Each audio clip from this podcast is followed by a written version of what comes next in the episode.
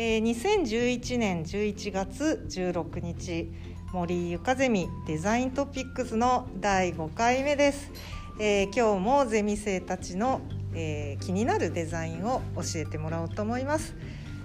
はいよろしくお願いします。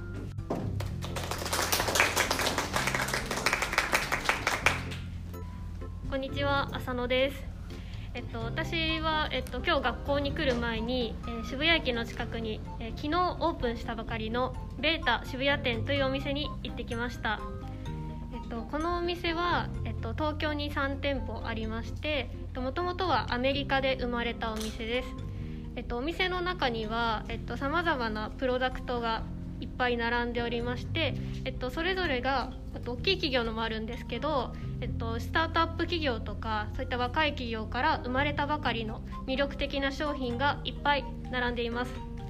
そしてその、えっと、商品の説明を見たりあとは実際に試食や試飲をしたりして、えっと、体験しながら、えっと、商品の魅力を探ることができて、え気になった商品は、えっと、オンラインを通じて購入することができます。っと、実際に、えっと、私もいろんな商品を見てて、えっと、特に気になったのが空前抹茶という、えっと、抹茶を作る、え、機械になります、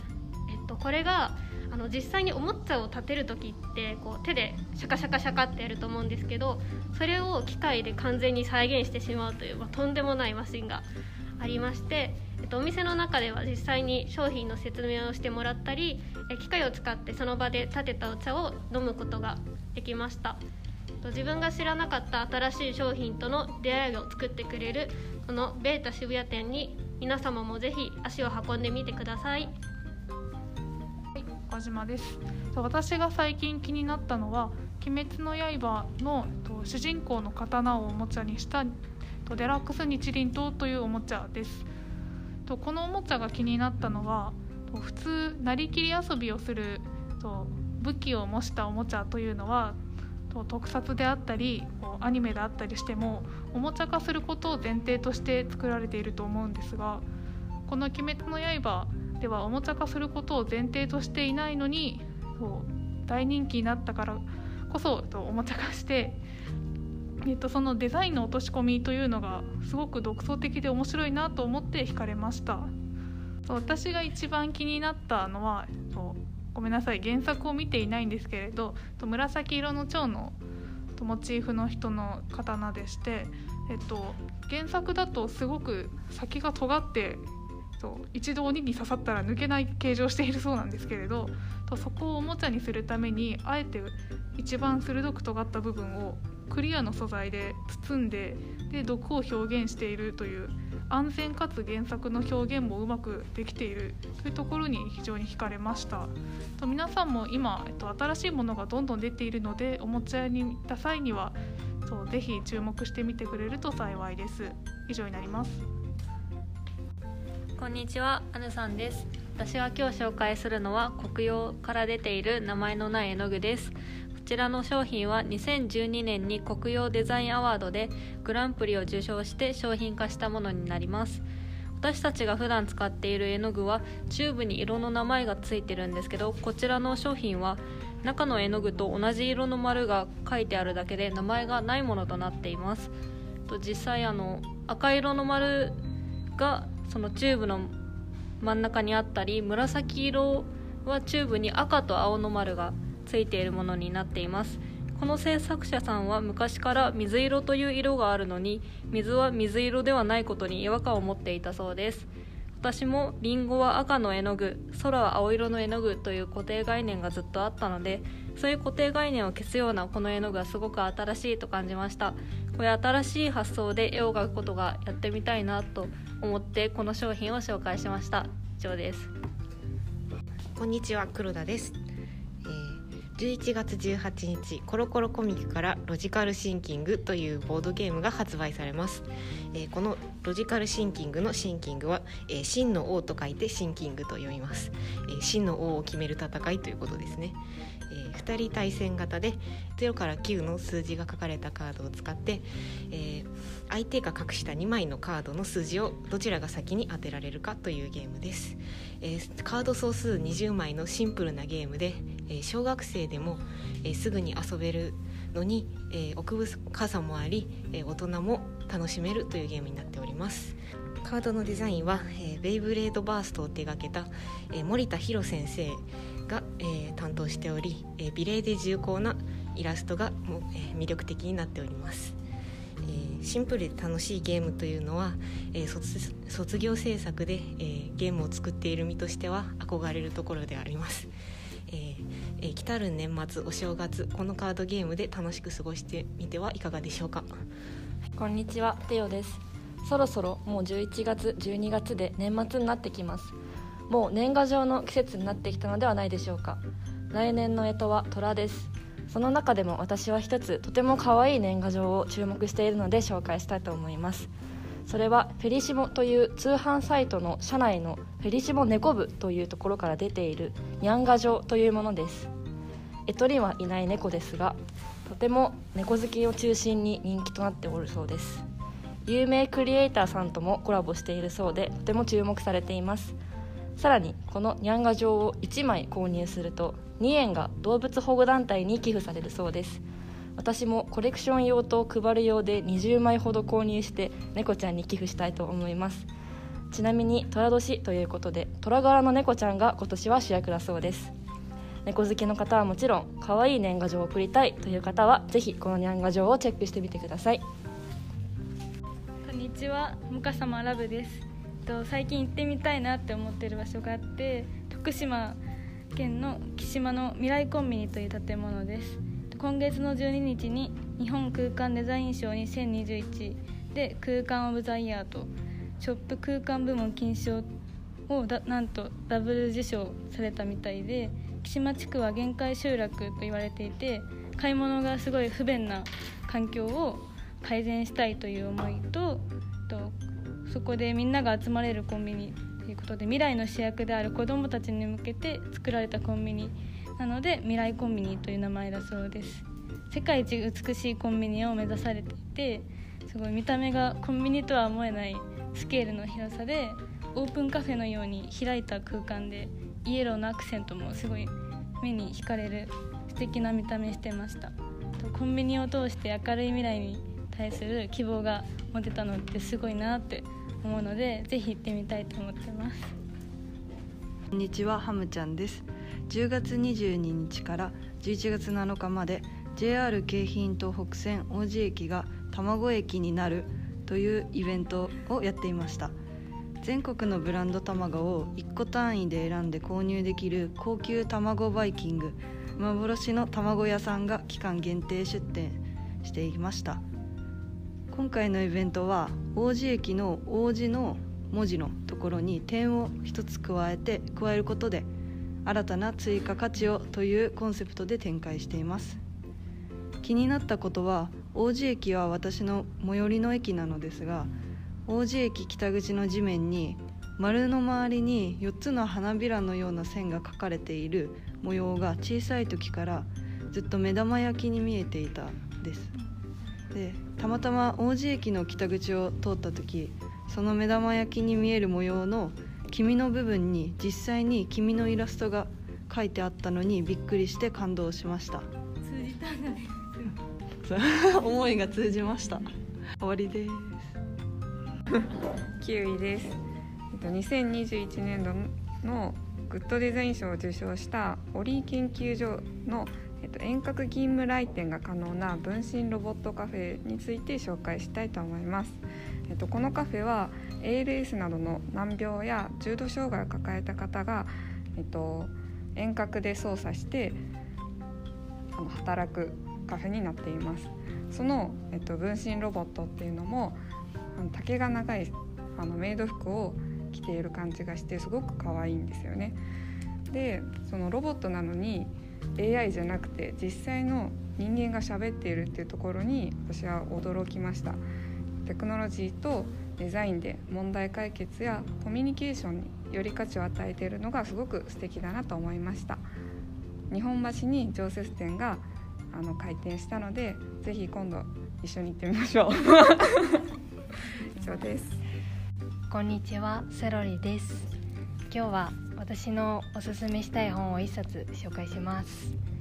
えー、本のタイトルは測りきれない世界の単位という本でこの本は近代化とともに使われなくなったちょっとおかしな単位を50個可愛らしい絵とともに紹介している本です。例えばアンフラマンスという単位で意味は現実と非現実の境界の薄さを表す単位。スポットアーウストンドという単位は唾を吐いた時に飛ぶ距離を表す単位だったりちょっとおかしな単位がたくさんあるんですが私が一番好きな単位はカッツェンシェプルングというドイツで使われる単位なんですが意味は猫がひとっ飛びする距離を表す単位で、はい、猫が単位にちょっとなるなんてとっても可愛らしいですよね。はいこんな風にたくさん紹介されていて新しい物差しを知って世界の見え方が変わる体験をぜひしてみてください以上です。こんにちは赤ピクミンです。過去にマル秘展やルール展など面白い展示を行っていた2121デザインサイトでまた面白い展示が始まりそうなので紹介します。12月から始まる2121年フューチャーズインサイトという展示では深澤直人さんや佐藤拓さんなど有名なデザイナーに加えさまざまな思想家の方やエンジニア研究者の方たちによって100年後の文化やライフスタイルがどうなっているのか体験することができます。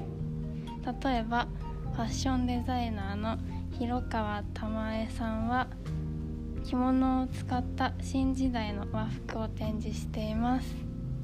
私も行く予定なのでこの機会にぜひ未来を体験してみてはいかがでしょうか。こんにちは。自由の民フレメンです。私が紹介するのは科学同人という会社が発行している元素手帳です。この見た目は英語サイズ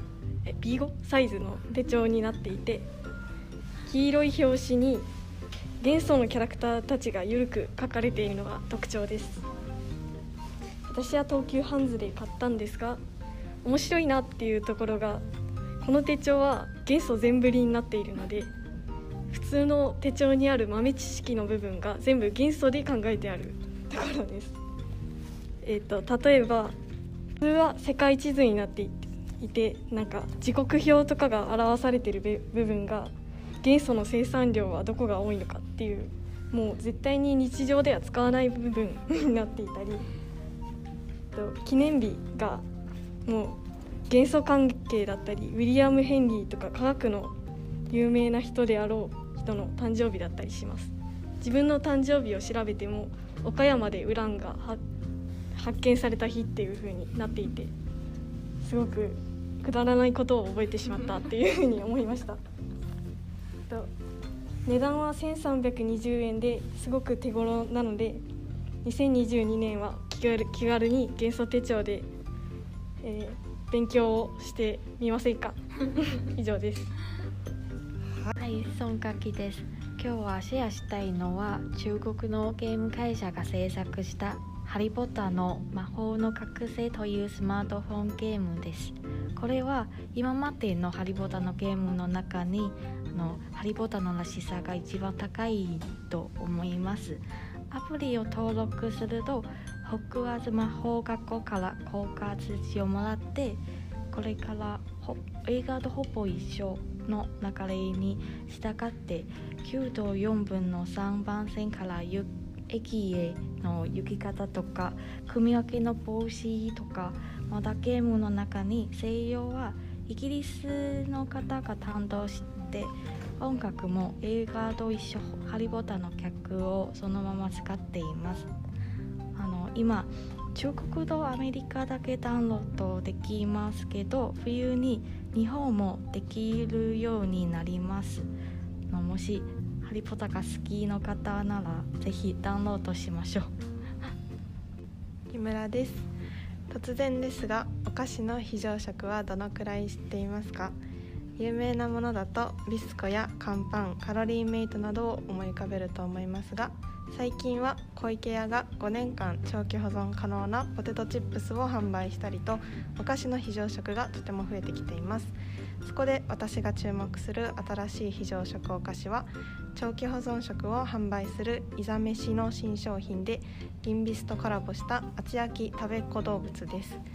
ちらも5年間長期保存が可能で今年の3月1日より販売され SNS, SNS でも話題となった非常食になります。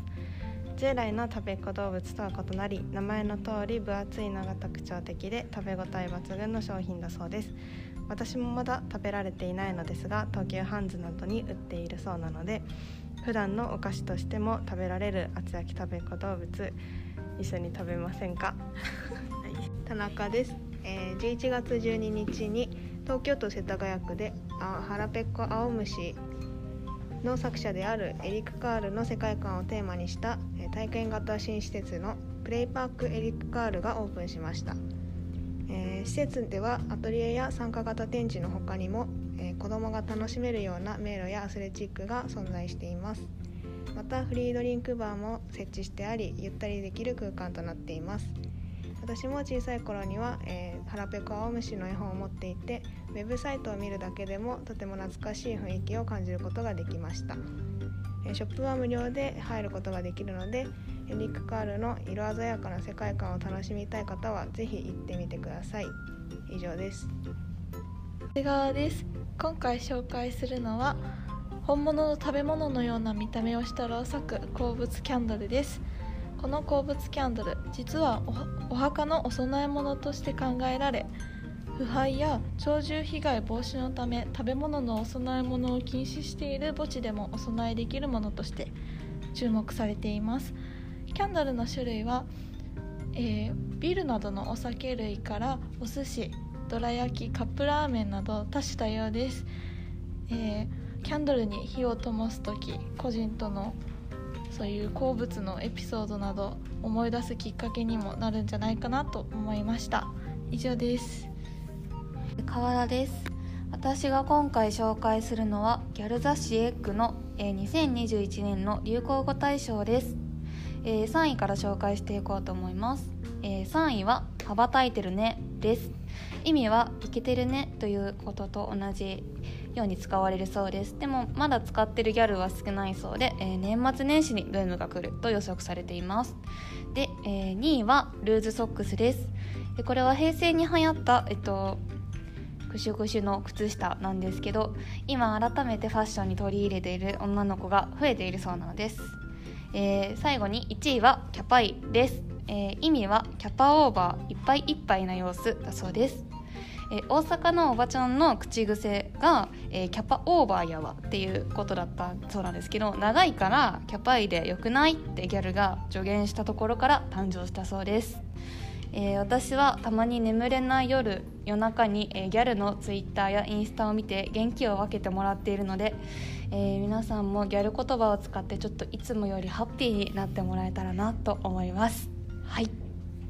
えー、それでは、えー、第5回のデザイントピックスこれで終わります。次も、えー、どうぞお楽しみに。